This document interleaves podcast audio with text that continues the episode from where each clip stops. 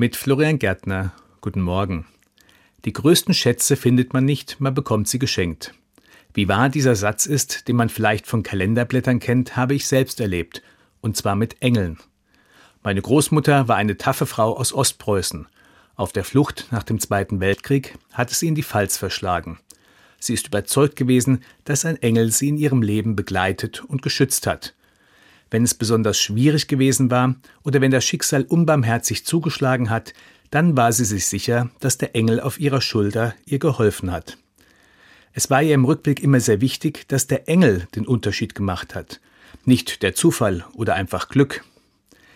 Mich hat das schon als Kind immer etwas irritiert. Ich hatte es nicht so mit Engeln. Aber meine Oma war für mich eine Autorität, und wenn sie sagte, dass ihr da ihr Engel geholfen hat, dann habe ich das nicht in Frage gestellt. Im Laufe der Jahre hat sie als Engelfan immer Engel geschenkt bekommen. Figuren, Bilder und so weiter. Für mich passte das nie so richtig zu ihr. Aber ihr waren die Engel wertvoll und wichtig. Noch wichtiger aber waren ihr die Geschichten, die sie mit ihrem Engel verbunden hat.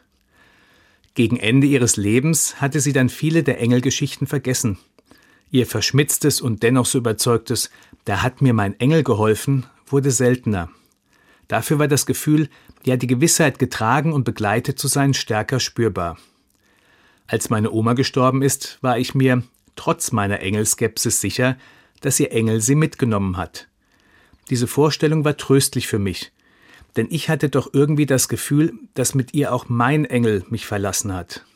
Mir ist bewusst geworden, dass sie für mich eine Art Engel gewesen ist, der mich über all die Jahrzehnte durch all die Widerfahrnisse meines Lebens begleitet hat. Meine Oma ist nun schon einige Zeit lang bei Gott, aber ich habe immer wieder das Gefühl, dass ihr Engel jetzt auch nach mir schaut. Florian Gärtner, Mutterstadt, Evangelische Kirche.